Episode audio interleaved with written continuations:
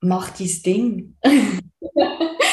ja, mach dein Ding, getrau dich, ähm, los auf dich, mach es intuitiv und wie gesagt, du musst nicht perfekt sein. Es ist kein Perfektionismus, sondern wirklich gang raus und getrau dich und mach auch Sachen, wo du dich vielleicht, oder wo andere sagen, was, du hast das gemacht, oder schämst dich, also weißt, so wie du gehst jetzt einfach in einen Laden und du sagst, hey, Fall, ich habe das, wenn du das kaufen, mach es einfach. Ich meine, mehr als ein Nein kannst du nicht bekommen. Hallo und herzlich willkommen zum Mach dein Ding Podcast.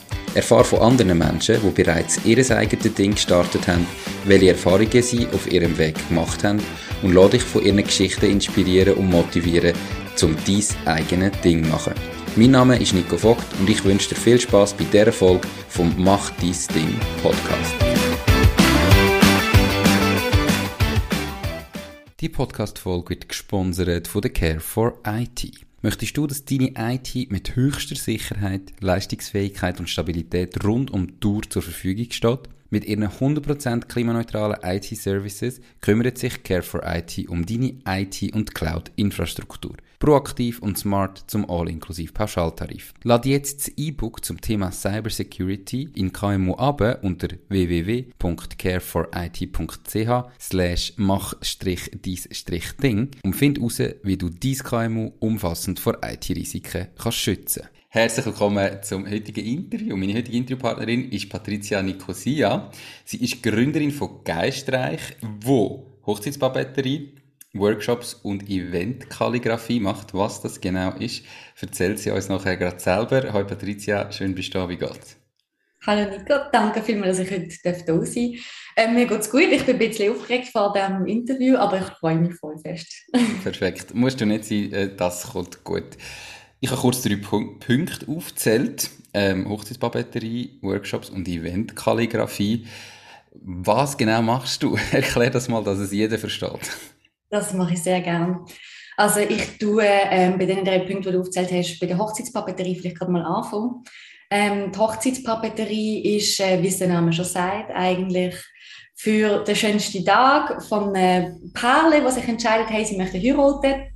Ähm, und ich tue dort nicht nur die Einladungen designen und ähm, kreieren, sondern tue dort auch wirklich vom Safety Date über Namenskärtchen und äh, Willkommensschild und Banner und, und, und. Also eigentlich alles, was man sich vorstellen kann, wo die Hochzeit in Verbindung mit Kalligrafie und Illustrationen schöner macht, ähm, tue ich dort eigentlich kreieren fürs Paarling. Und also das ist dann wirklich so, ähm, sind eigentlich so wie Deko-Elemente bereits schon für den, für den schönen Hochzeitstag. Aber du machst einfach da alles papeteriemäßig, du tust nicht irgendwie dann auch noch Blumen gerade dazu äh, organisieren oder liefern oder so, sondern du machst wirklich einfach so die, alles, was irgendwie mit Papier zu tun hat.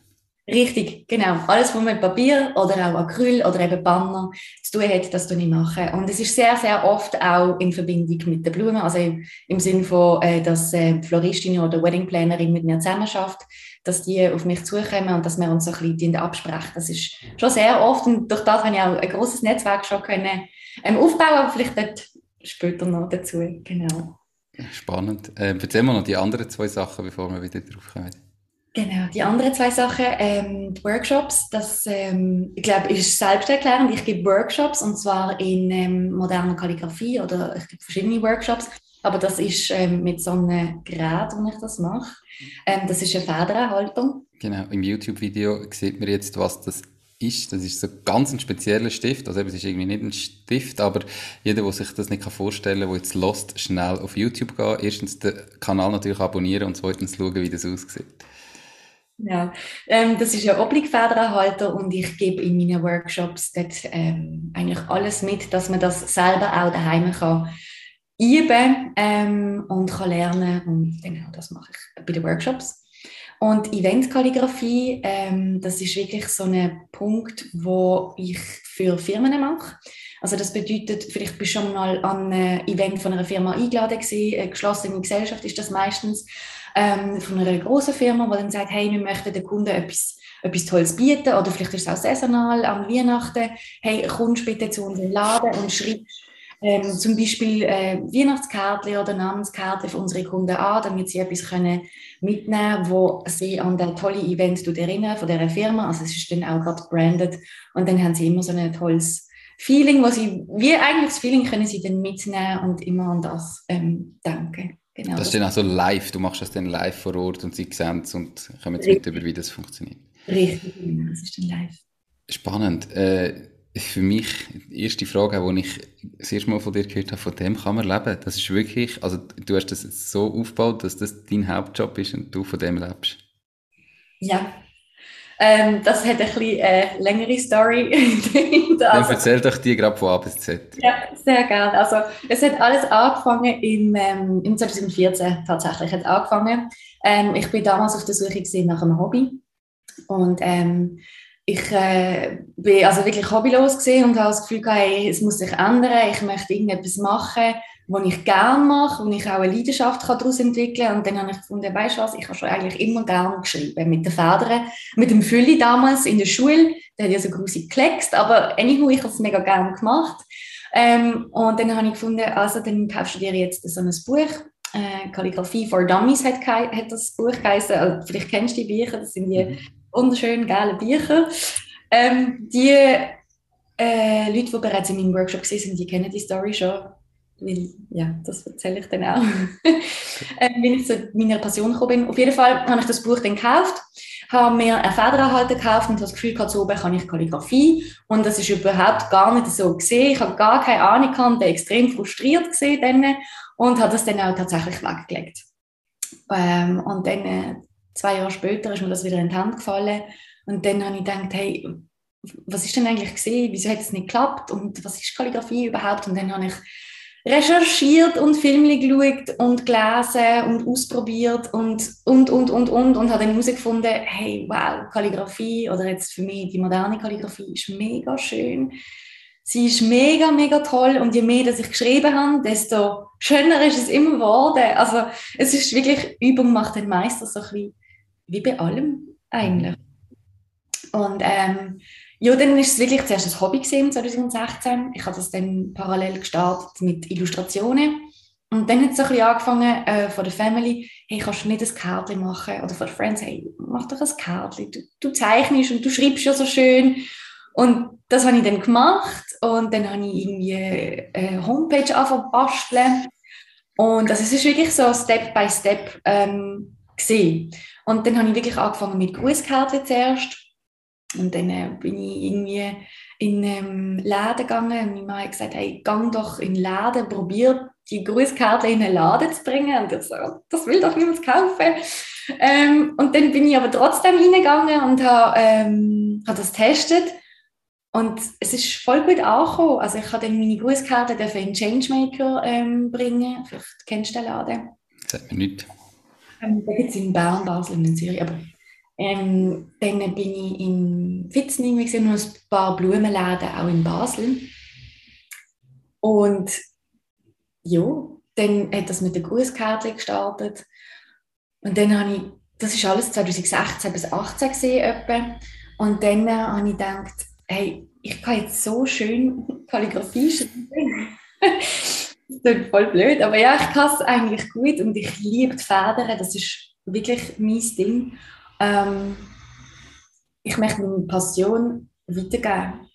Und das habe ich dann auch im 2019 angefangen machen. Also ich habe dann einen Workshop-Guide kreiert und habe dann so einen Workshop auf beigestellt, ähm, wo man wirklich einen Guide von mir bekommt, ähm, wo man zuerst Grundübungen lernen, dann die man zusammen einfach schreiben und lernen, hey, wie geht Kalligrafie, wie, wie nimmt man das gerade überhaupt in die Hand, ähm, wie funktioniert das?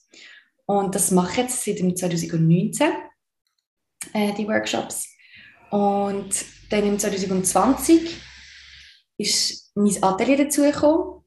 Also dann äh, bin ich in mein Atelier äh, quasi eingezogen. Mhm. Und damals habe ich noch 2020 habe ich noch 60 Prozent geschafft. Also bin ich noch 60 Prozent angestellt gewesen. Also es ist wirklich immer so Step by Step gegangen. Und jetzt im 2022, im Juni 2022, habe ich mich 100 Prozent selbstständig gemacht. Ja. Und das ist also nicht von einfach so sondern wirklich ja.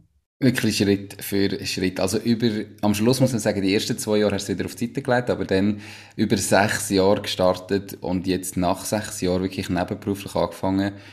Und jetzt kannst du voll reinstarten. Wir haben ja jetzt auch erst so langsam Ende Juni, wo wir das, ähm, das Interview aufnehmen. Wie fühlt sich jetzt das an? Jetzt so nach dem ersten Monat Vollzeit-Selbstständigkeit, kein Arbeit, Geber mehr, wo du irgendwie musst arbeiten oder noch jemand hergehen. Wie fühlt sich so an, so ganz frisch? Es ist richtig toll. Also du kannst, also ich kann wirklich, ich muss niemandem eine Rechenschaft ablegen, blöd gesagt. Ich kann machen, was ich will. Ich kann meinen Tag planen, wie ich will.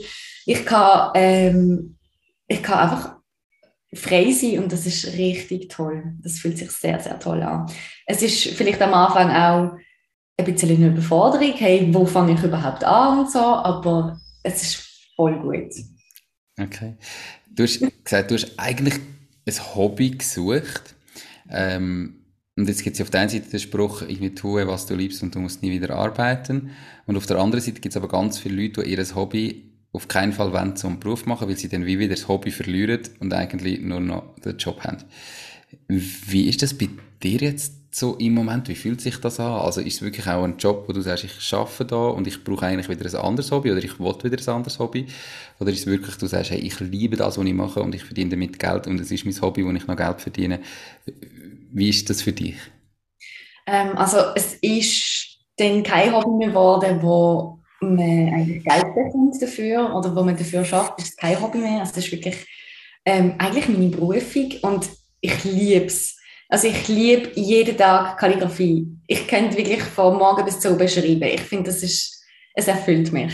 Und darum ist es auch für mich eher der erste Spruch, den du gesagt hast, also ich liebe, was ich, oder finde, was du liebst und du wirst nie mehr schaffen oder so. Mhm. Ähm, das ist wirklich bei mir so. Klar, bei mir gibt es auch ein paar Tage, oder es ist viel, wo ich am PC arbeite, das habe ich schon immer müssen, ich bin viel am PC gesehen.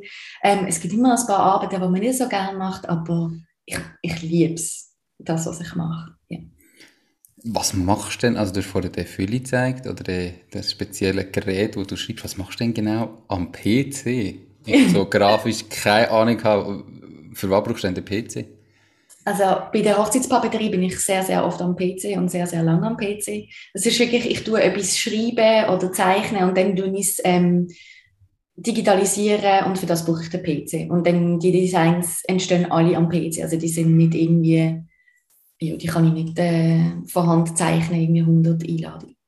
Außer okay. man wünscht das. Wenn man sich wünscht, klar, kann ich das machen, aber nein, das ist nicht so. Kostet dann auch dementsprechend mehr? Ja, ja. Okay. Wie hat dein Umfeld darauf reagiert? Also vielleicht ehemalige Arbeitskollegen und so weiter, wo du jetzt gesagt hast, jetzt gehe ich voll in Selbstständigkeit und wo vorher ja den Prozess begleitet haben, dass du immer ein bisschen mehr reduziert hast. Was sind da für Feedbacks gekommen? Also die haben tatsächlich gesagt, hey, ich habe das gewusst, dass du das machst. Das ist ganz klar gesehen, dass du irgendwann nur noch geistreich machst. Ähm, also sie haben, ja, sie sind voll gut damit umgegangen. Sie haben auch gesagt, es ist richtig cool, dass du das machst, dass du den Schritt wagst und irgendwie so wie voll verständnisvoll und voll positiv sind sie eigentlich drauf gesehen. Und dann haben sie auch gesagt, ja, und falls es irgendwie nicht klappt, weißt du, dann kannst du immer wieder zu uns zurückkommen. Also es ist mega herzig gesehen. Cool. Hast du auch andere eher kritische Stimmen gehabt? Oder haben wirklich fast alle Leute wirklich das sehr positiv aufgenommen? Nein, ich habe eigentlich keine kritischen Stimmen gehabt.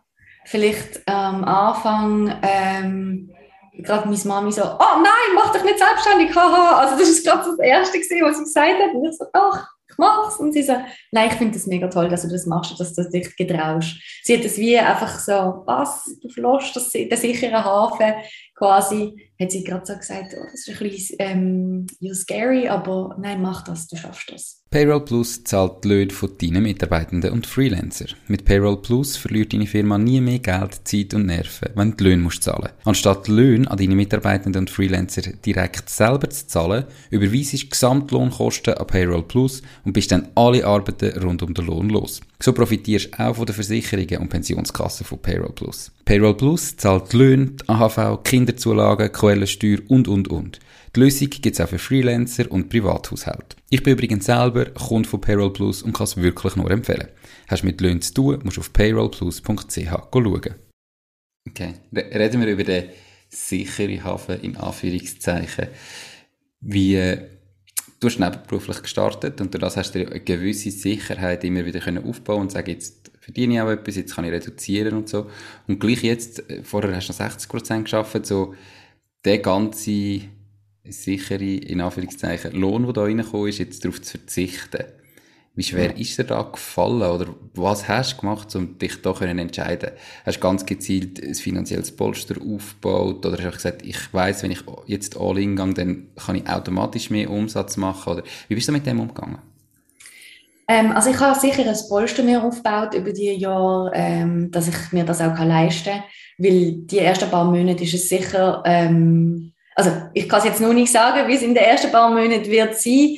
Ich werde sicher nicht so einen stetigen Lohn haben wie damals, das ist ganz klar. Ähm, vor allem am Anfang. Aber ich habe mir ein Polster aufgebaut und ähm, mein Mann ist mir auch eine gute Stütze. Also er sagt wirklich, hey, mach das. Ähm, er unterstützt mich dort wirklich auch mental, dass ich das durchhalten kann und dass ich Vollgas geben kann. Und es ist wirklich, je mehr ich finde immer, where energy goes, energy flows. Also je mehr, dass du kannst dort rein investieren desto mehr kommt auch wieder raus.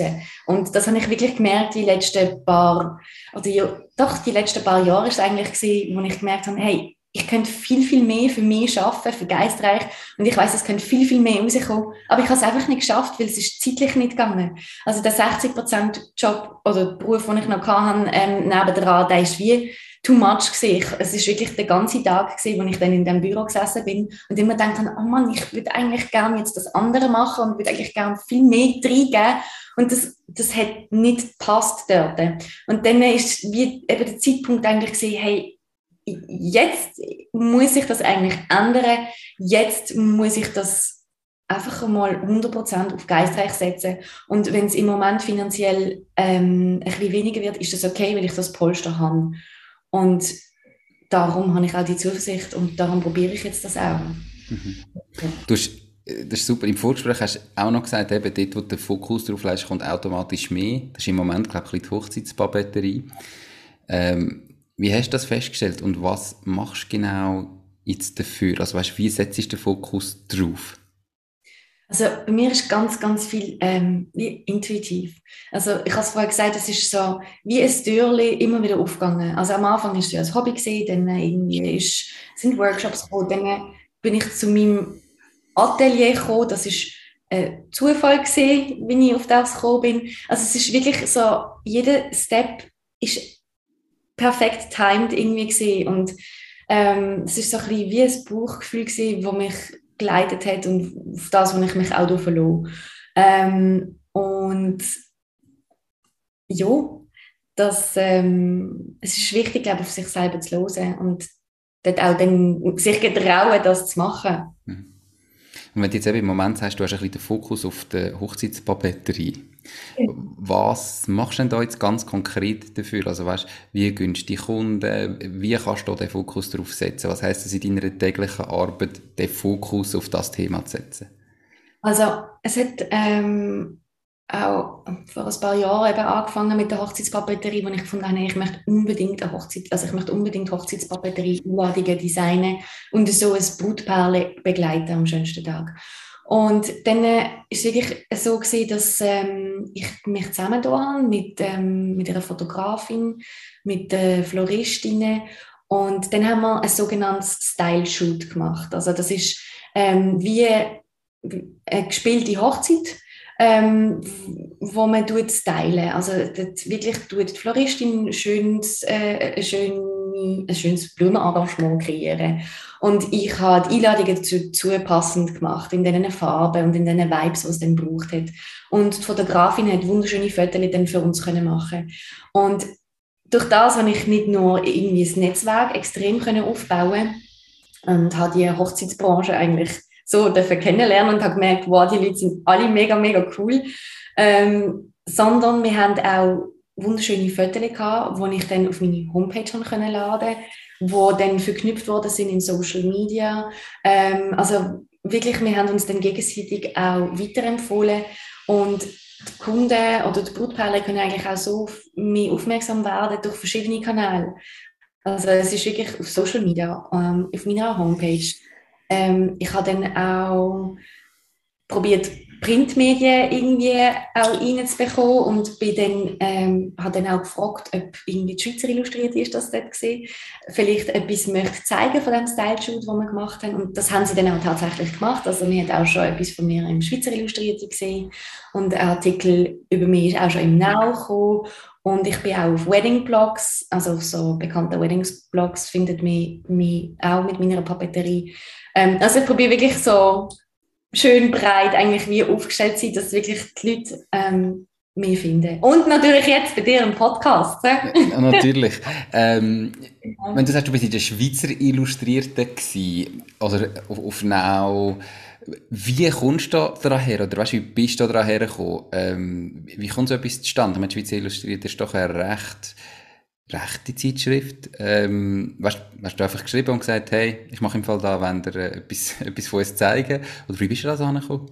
Ich habe das genau so gemacht, wie du das gesagt hast. Ich weiß nicht, ob das sich andere Leute nicht getrauen oder ob man irgendwie Hemmungen hat, aber ich habe das genau so gemacht. Und ich meine, mehr als ein Nein kannst du nicht bekommen. Ja. Also völlig, äh, ja, ich bin voll bei dir, eben, das ist einfach witzig, gerade PR, ähm, die Zeitschriften sind alle froh, wenn sie gute, spannende Artikel haben, wo sie darüber berichten können. Ähm, und wie du sagst, hey, schreibe dir mal etwas, schicke es, frage da, du hast nichts zu verlieren. Nein, wirklich nicht. Also ich meine, das Einzige, was passieren kann, ist, dass sie sagen Nein oder vielleicht meistens die Menschen wollen, einem eigentlich immer weiterhelfen. Und dann vielleicht sagen sie, ja, vielleicht kommt ja irgendwie ein anderes Heftchen auf dich zu oder vielleicht kennen wir irgendjemanden dort oder irgendwie so. Ähm, also es gibt immer irgendeine Möglichkeit, wo wenn das nicht klappt, dann klappt es vielleicht nicht mehr anders. Aber wenn man es gar nicht erst probiert, dann funktioniert es nie, oder? Mhm. Ja, also ich habe dort auch noch ein Beispiel von unserer Seite. Ähm, mein Hauptunternehmen ist ja Sportcenter Lückeren und ich weiss noch, wo wir erstaunt sind, ähm, irgendwie, wir haben Corona zu und wo wir wieder dürfen aufmachen, haben wir natürlich ein Mail gemacht an einen ganzen Verteiler von uns, das sind ein paar tausend E-Mail-Adressen. Und nachher, einen Tag später, sind wir einfach bei uns als Regionalzeitung auf der Titelseite quasi mit Bild und so gestanden. Eben jetzt, wir haben unter anderem wieder offen, ich dachte, wie kommen wir dazu? Und haben nachher gemerkt, dass einfach die Zeitung im Verteiler war, wo wir uns nicht mal bewusst sind. Und nur durch das haben sie quasi nachher uns auf der Titelseite gehabt, wo du denkst, ah krass, oder? Du hättest es nicht einmal erwartet, aber du musst halt einfach informieren, du musst das rausschicken, du musst darüber reden und dann kann etwas passieren. Ähm, und gerade jetzt, wie du sagst, oder? Also, hast du denn das überall so gemacht? Jetzt bei der Schweizer Illustriert, bei all diesen Wedding-Blogs, wenn du irgendwie etwas gefunden hast, einfach gesagt, hey, kannst mal, willst du mal über mich schreiben? Oder soll ich einen Gastartikel schreiben? Oder wie bist du auf die zugegangen?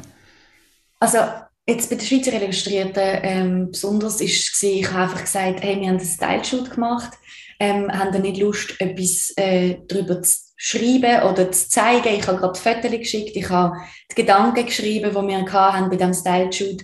Und dann haben sie wirklich gesagt, also es ist ein kleiner Artikel dann haben sie aber ein Foto gebracht und dann haben sie selber den Artikel geschrieben. Ähm, also ich habe gar nicht gesagt, was ich soll schreiben. Ich habe einfach äh, die Kollegin, die Fotografin und mich vorgestellt und eigentlich das Team. Und dann haben sie selber über, über mich dann geschrieben. Und ich bin ganz überrascht gewesen, dass das dann so ausgesehen hat. Also es ist mega cool gewesen. Und ähm, ich habe dann so eine äh, Anfrage dann auch gestartet bei uns hier in der Region ähm, bei einem Heftli. Das ist dann das Regio Basel gewesen. Und dann ist es so gewesen, das ist irgendwie vor anderthalb Jahren oder so gewesen, als ich sie gefragt habe, ob sie das möchte machen.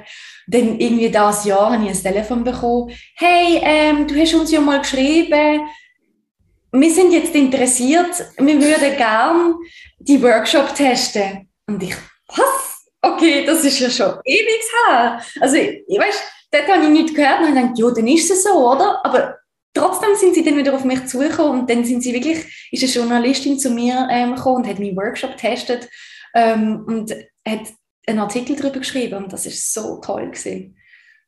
Wie, wie man halt eben einfach muss machen und ich glaube, es ist wirklich da, wo du sagst, die meisten Leute trauen sich nicht oder haben das Gefühl, ah, ich kann doch jetzt nicht schreiben, ich bin doch jetzt noch nicht weit genug, das ist auch jetzt noch nicht der Moment dafür und einfach machen und wenn ihr nichts hört, halt in ein paar Monaten nochmal schreiben ja. und dann nochmal schreiben, einfach dranbleiben. Das, das ist, glaube ich, das Wichtigste, was, irgendwie, wo, wo man dazu kann sagen Du hast vorher am Anfang schon mal kurz gesagt, eben, das Netzwerk, hast du gemerkt, wie wichtig das ist. Mhm. Ist jetzt das vor allem in der Hochzeitsbereich, wo du sagst, eben, du musst Fotografinnen haben, Floristinnen haben, die du damit zusammen schaffst, wo man sich immer gegenseitig unterstützt? Oder ist das zum Beispiel auch bei den Workshops, dass du dort merkst, du musst das Netzwerk haben bei den Firmen, wo überhaupt denn so einen Workshop könnt ihr machen, ähm, im, oder Event-Kalligrafie, sorry. Ähm, wie baust du das Netzwerk auf und wie groß ist der Anteil von dem Netzwerk an deinem Erfolg? Ähm, also mein Business ist eigentlich, ein, es ist eigentlich immer ein Menschenbusiness, finde ich. Also die Menschen haben immer, sind immer dabei und darum muss es auch über ein Netzwerk gehen, finde ich. Ähm, weil ich bin selber auch so, wenn mir irgendjemand irgendetwas erzählt, wo, wo er sagt, hey, im Fall, ich mache irgendetwas selber, dann denke ich gerade, oh, mega cool, ich kenne jemanden, der das wo das auch toll finde ich, du euch connecten. Und ich glaube, es sind mega viele Leute so, die möchten auch weiterhelfen. Und darum finde ich eben, das Netzwerk ist sehr wichtig. Und ähm, bei der Hochzeitspapeterie ist es sicher sehr wichtig, ähm, aber genauso bei den Workshops. Bei den Workshops funktioniert es so eigentlich sehr über Weiterempfehlung auch. Also wenn sie bei sind, dann sage ich, hey, falls ihr irgendwelche Freundinnen, Freunde habt, die das auch interessieren dann bringen sie doch. Das fände ich mega toll und fände sie wahrscheinlich auch cool. Ähm, und bei der Eventkalligrafie ist das auch so. Also dort ähm, bin ich auch einfach auf, ähm, auf die Firmen wie losgegangen. und äh, ja, dann mehr als Nein sagen können sie nicht. Genau. Definitiv. All deine drei Sachen wo du gesagt hast, sind ja doch stark auch von Corona betroffen gewesen. Ich meine, Hochzeiten haben lange Zeit quasi nicht stattgefunden oder wenn dann mega kurzfristig, wo man vielleicht jetzt nicht eine riesen Papeterie noch können vorbereiten Workshops sind auch nicht gegangen. Ähm, wie bist du über diese Zeit gekommen? Hast du eine Möglichkeit gehabt, da irgendwie gleich Umsätze zu machen und über die Runde zu kommen? Oder hast du eine Zeit lang halt einfach fast nichts verdient? Wie, wie, wie ist so die Corona-Zeit für dich gewesen? Also genau zu der Corona-Zeit habe ich mein Atelier gefunden und habe dann auch Miete zahlen. Und ich habe das aber trotzdem mega schön gefunden, dass ich in meinem Atelier habe Sachen kreieren konnte. Es ist wirklich so gewesen, dass ich dann nicht so viel eingenommen habe, weil die Workshops habe ich verschieben, also die habe ich nicht machen. Ähm, ein paar habe ich verschieben und dann habe ich gedacht, okay, hey, weißt, vielleicht ist es auch einfach an der Zeit zu digitalisieren irgendwie und habe dann gedacht, ich könnte ja den Workshop auch online anbieten. Und das habe ich mir dann auch überlegt und habe dann das schon ein bisschen aufzeichnen und dann habe ich gemerkt, okay, nein, so funktioniert es nicht. Ähm, jetzt ist es einfach so. Und das ist für mich auch voll okay gewesen, dann, weil ich immer 60 Prozent angestellt bin. Ähm, trotzdem habe ich können Aufträge entgegennehmen und habe dann äh, individuelle äh, Briefe schreiben oder so kleine Aufträge können machen für die Kunden, die dann trotzdem noch gekommen sind. Genau. Okay, aber du hast einfach für dich gesagt, jetzt ist es halt so, jetzt muss ich halt überbrücken und es geht schon, ich habe ja meinen Job noch, wo man irgendwie das Leben finanziert und Miete finanziert. Ähm, irgendwann geht es schon wieder besser. Ja, eigentlich schon, ja. Ich habe dann viele ähm, Style-Shoots gemacht. Also ich habe dann dort eigentlich aufgebaut. Ich habe dann gesagt, okay, ich kann wie jetzt ähm, beweisen und zeigen, dass ich Hochzeitspapeterie kann und habe dort viel, viel Sachen kreiert und vorgeschafft. Eigentlich habe meine Homepage wieder umgebaut ähm, und, und, und und habe dort eigentlich viel digital auch geschafft und vorgeschafft eben, mhm. damit ich es wie jetzt schön habe. Ja. Okay. Und für das habe ich auch in Kauf genommen, dass es dann ein bisschen weniger ist. Kannst du irgendeinen Preisrange angeben, was jetzt so eine Hochzeitspapeterie kostet, falls irgendjemand äh, bald heiratet und zulässt und selber sagt, wäre vielleicht noch etwas? Oder ist das so krass individuell, dass du das nicht kannst sagen? Also es ist wirklich so, so individuell, ähm, dass es schwierig ist, einen Preis zu sagen. Ähm, es kommt wirklich darauf an, was für Papier, was für Gouverne möchte die Kunde, was für was für ähm, Veredelungen mit Wachsegel, mit Goldfolie und, und, und. Ähm, aber meine Perle gehen im Schnitt zwischen 2.500 bis 5.000 Franken aus für die Papeterie, eben je nach Umfang, was sie dann möchten. Okay. Also kostet schon auch etwas, aber ist sehr aufwendig.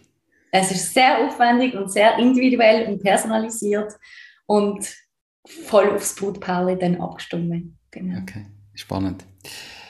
Wenn du das so erzählst, du hast sechs Jahre Zeit gehabt, laufend immer wieder ein bisschen aufgebaut und dann ist wieder das nächste dazu und alles so ein bisschen generisch und eben intuitiv. Hat es auch mal schwierigere Momente gegeben oder hat es die wirklich nie gegeben? Du hast ja gesagt, so mit Corona hast du dich sofort damit abgefunden und gesagt, ja gut, jetzt ist es halt so. Bist du einfach ein Mensch, der so ist oder hat es schon einmal schwierige Momente gegeben, wo du nicht gewusst hast, willst du weitermachen oder ist es vielleicht gleich das Falsche? Also dass ich denke ob es gleich das Falsche ist, habe ich nie. Ich bin wirklich einfach ein sehr, sehr positiv denkender Mensch. Und ich finde, für jedes Problem hat es eine Lösung. Also das heißt, wenn das nicht klappt, dann probiere ich es irgendwie anders. Und ich tue jetzt nicht auf dem rumhocken oder hacken, dass, dass es nicht funktioniert und irgendwie, also wirklich einfach den Kopf ins Sand stecken und dann gehen, oh nein, die Welt ist so ungerecht. Das, das mache ich nicht. Ähm, sondern ich probiere immer irgendwie weiterzumachen und irgendwie einen Weg zu finden. Und ja, so okay. bin ich. Was hast du für Ziel für die Zukunft?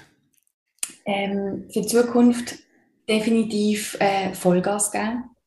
Ähm, das ist eigentlich... Willst du vielleicht mal noch Leute anstellen oder, oder sagst du, nein, das wollte ich eigentlich nicht oder lässt es völlig auf dich zukommen oder weißt, wenn du jetzt so ein paar Jahre in Zukunft denkst, sagst, nein, ich will gar nicht, ich will wirklich allein bleiben oder vielleicht gibt es dann mal noch jemanden, der für mich arbeitet. Wie, wie sind so deine Pläne?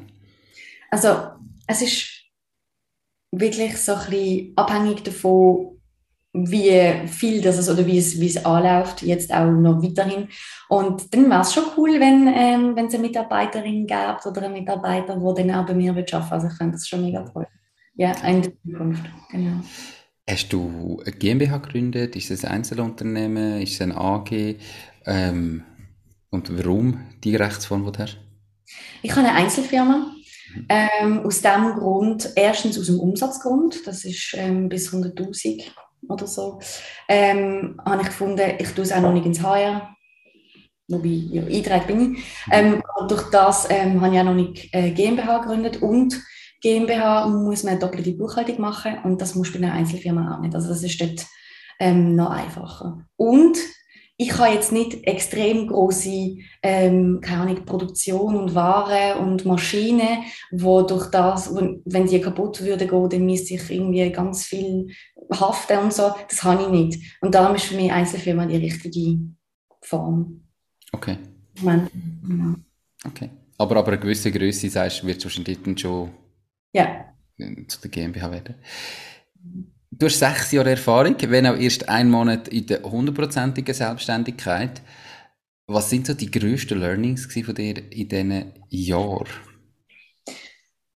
Ähm, du hast vorher gefragt, hey, gibt es Ups und Downs? Ähm, ja, also logischerweise gibt es Ups und Downs. Und das ist wirklich vor allem, ähm, ich glaube, ähm, ein Mindset. Also wenn du so eine Welle hast, die gerade extrem gut kommt und es kommen gerade ganz viele Kunden anfragen du bist gerade so in einem Heim oder mir geht es so, denke ich, yes, das ist mega toll. Und dann plötzlich bricht es irgendwie ein, ein, ein Monat und dann denkst du so, es ist schon schwierig.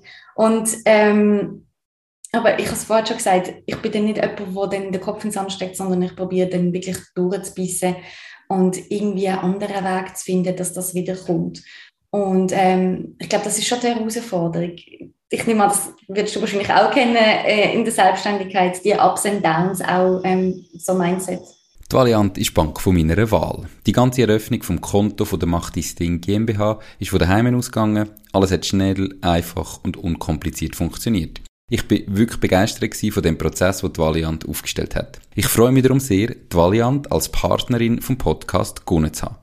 Wenn du mehr von der Valiant willst wissen, dann gang auf www.valiant.ch. Valiant, die Bank, die es Ihnen einfach macht.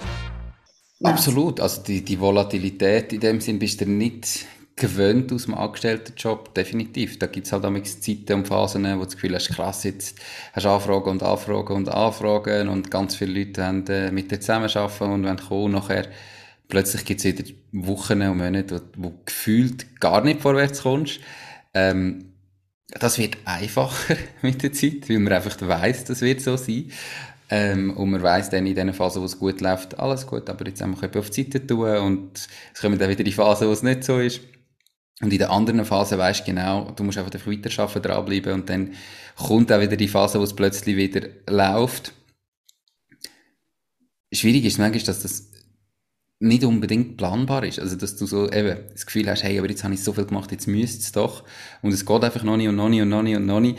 Und dann irgendwann wirst du fast überrennt und kommst nicht mehr nach. Also, das, das ist so wie eben das Sehen. Ähm, und irgendwann kann man ernten, nur weiss man nicht, wie lange das die Phase dazwischen ist. Das ist manchmal schon schwierig, aber eben, man, man gewöhnt sich daran. Ja. Und dort ist einfach meine Empfehlung eben all, gerade am Anfang, wenn es super läuft und gut läuft, auf dem Boden bleiben, schauen, dass man das Geld im Griff hat, dass man äh, nicht gerade das Gefühl hat, und jetzt kann ich alles ausgehen und investieren und da und selbst, sondern einmal eben schön sauber weiter wachsen und langsam aber sicher äh, dann den nächsten Schritt machen.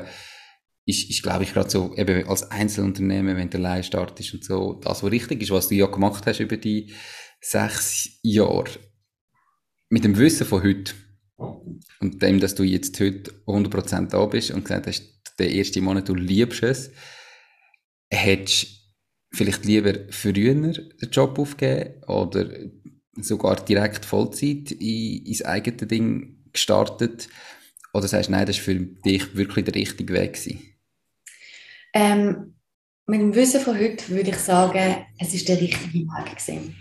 Äh, Warum? Ich habe sehr viel müssen lernen eigentlich auch. Also es ist so ein eine Entwicklung gewesen, nicht nur von meinen Skills, sondern eben auch von mir selber, eine Persönlichkeitsentwicklung, dass ich mir das überhaupt getraue, dass ich selbstsicher genug bin ähm, und dass ich nicht irgendwie auf negative Stimmen oder so los, sondern dass ich einfach, dass ich es mache.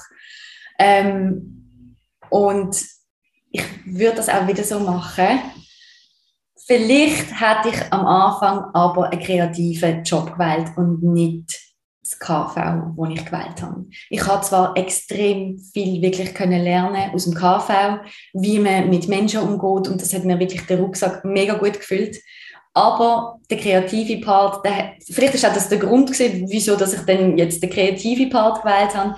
Wenn ich es umgekehrt gemacht hätte, wäre es vielleicht gar nicht so gekommen. Dass, ich weiß es nicht.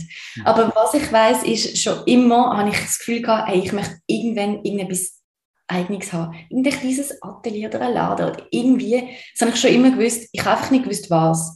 Und ich habe nicht das Hobby angefangen mit dem Ziel, hey, ich werde jetzt selbstständig äh, und ich will jetzt das unbedingt monetarisieren und es muss laufen. Das habe ich nicht so angefangen. Ich habe das Gefühl, wenn man das so macht, ist mir wie zu verbissen und es klappt vielleicht nicht. Könnte ich mir vorstellen. Du ja. Hast gesagt, eben die Kalligrafie, das kann man ja als Kunst anschauen und dann sagt man immer so, Kunst ist ein brotloses Business. Ähm, was machst du anders wie ganz viele Künstler die von, ihrem, von ihrer Leidenschaft nicht können leben oder fast nicht können leben dass du das anbringst, irgendwie doch können zu verkaufen und wirklich auch als Business aufzuziehen und nicht einfach so als ja, eben leicht bezahltes Hobby? Das ist eine sehr schwierige Frage. Ähm, ich will da auch niemandem irgendwie auf die Füße treten, aber was ich kann sagen ist, dass ich eben das auf mehrere Standbeine eigentlich mache. Also ich tue nicht alles auf Hochzeitspapeterie setzen oder nicht alles auf Workshops, sondern das eben gesplittet. Ich gebe Workshops, ich mache Eventkalligrafie, ich gebe Hochzeitspapeterie und ich habe einen kleinen Webshop. Und ja, und das ist alles im Aufbau gewesen.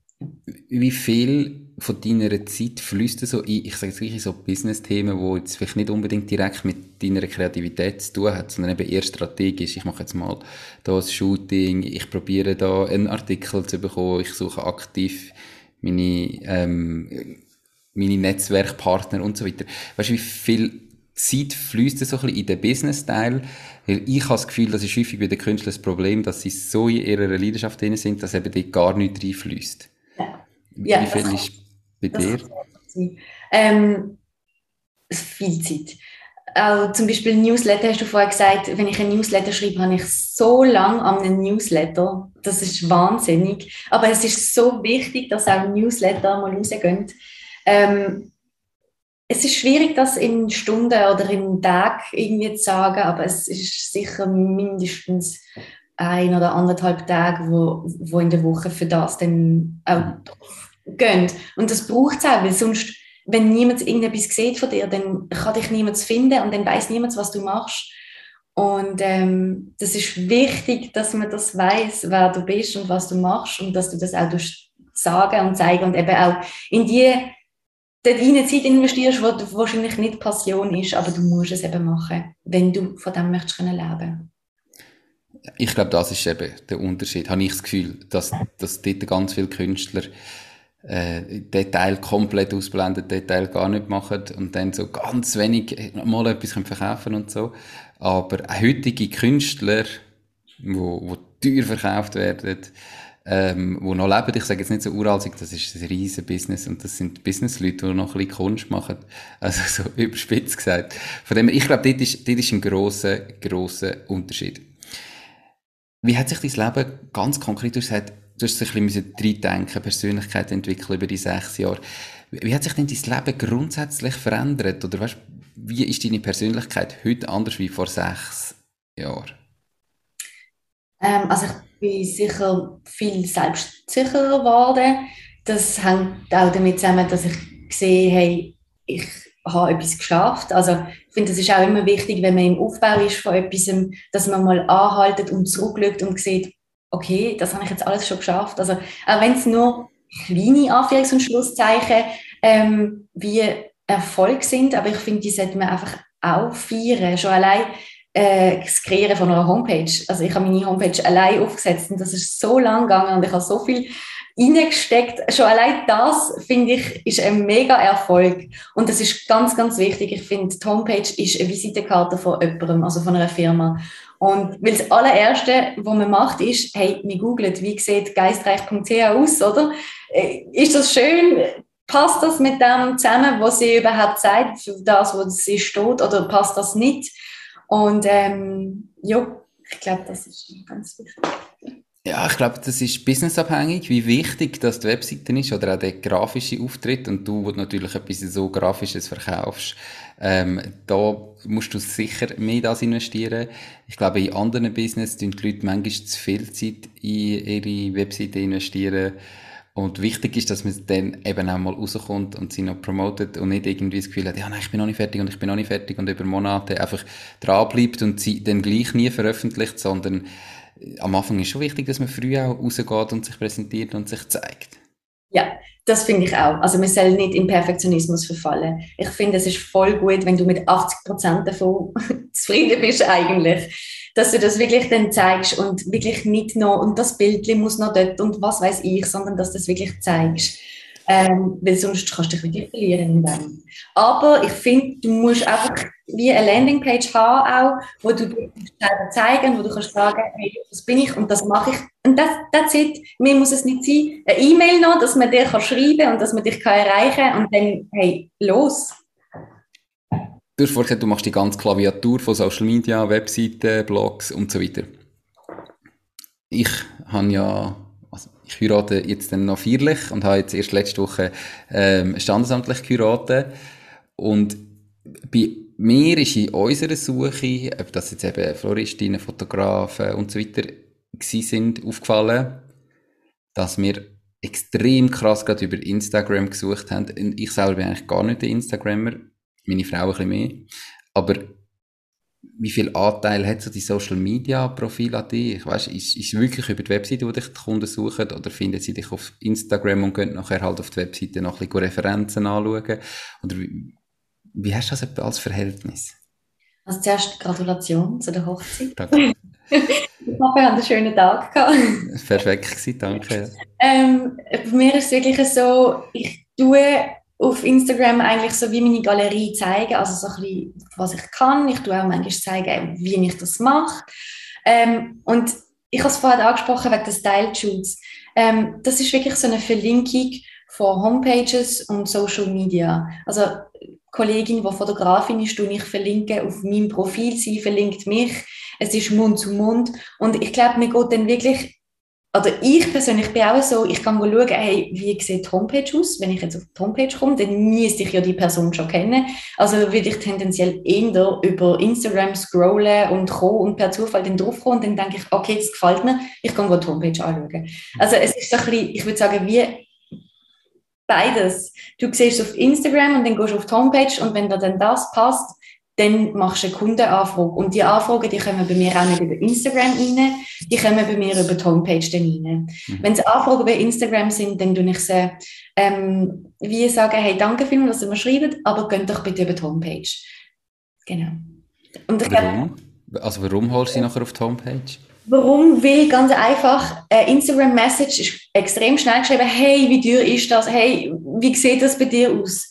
Ähm, aber wenn wirklich jemand interessiert ist, dann schreibt er dir ein E-Mail und dann nimmt er sich Zeit und schaut das auch wirklich an. Und das ist auf Erfahrung, die ich hier reden kann, ähm, nimm sie über die Homepage oder per E-Mail, aber nicht auf Instagram. Also weil es einfach so eine gewisse Vorselektionierung ist, dass du am Schluss nicht ständig hin und her schreibst und am Schluss funktioniert dann gleich nicht, weil sie Genau. Okay. Dann hast du extrem viel Zeit rein investiert und am Schluss sagt sie, oh ja, okay, für den Preis, äh, das ist mir zu teuer, oder? Weil sie das Gefühl hat, das kostet irgendwie 2,50 Franken oder so, blöd gesagt, oder? Mhm. Ja. Mega spannend. Patricia, gibt es irgendetwas, wo du den Menschen, die jetzt heute sich überlegen zu starten, würdest ans Herz legen?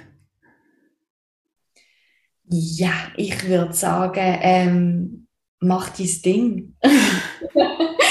ja, mach dein Ding, getrau dich, ähm, los auf dich, mach es intuitiv und wie gesagt, du musst nicht perfekt sein. Es ist kein Perfektionismus, sondern wirklich gang raus und getrau dich und mach auch Sachen, wo du dich vielleicht, oder wo andere sagen, was, du hast das gemacht, oder schämst dich, also weißt, so wie du gehst jetzt einfach in den Laden und du sagst, hey, Fall, ich habe das, wenn du das kaufen, mach es einfach. Ich meine, mehr als ein Nein kannst du nicht bekommen. Das, das ist das perfekte Schlusswort, dem ist nicht hinzuzufügen. Merci viel, viel mal für deine Zeit, ganz viel Erfolg in Zukunft, in deiner 100% Selbstständigkeit.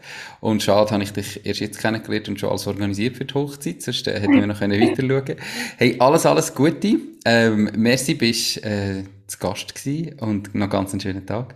Danke, gleichfalls dir auch. Merci. Merci. Tschüss, ciao, ciao. Das war es auch schon mit dieser Podcast-Folge. Ich bedanke mich ganz herzlich fürs Zuhören. Ich würde mich außerdem extrem freuen, wenn du auf meine Webseite www.mach-dies-ding.ch wirst gehen und dich dort in mein Newsletter einträgst. Damit kann ich dich über neue Folgen und Themen, die dir helfen, dein eigenes Ding zu starten, informieren. Nochmal danke vielmals fürs Zuhören und bis zur nächsten Folge vom Mach dies Ding Podcast. In dem Sinn, alles Gute und bis dann, dein Nico.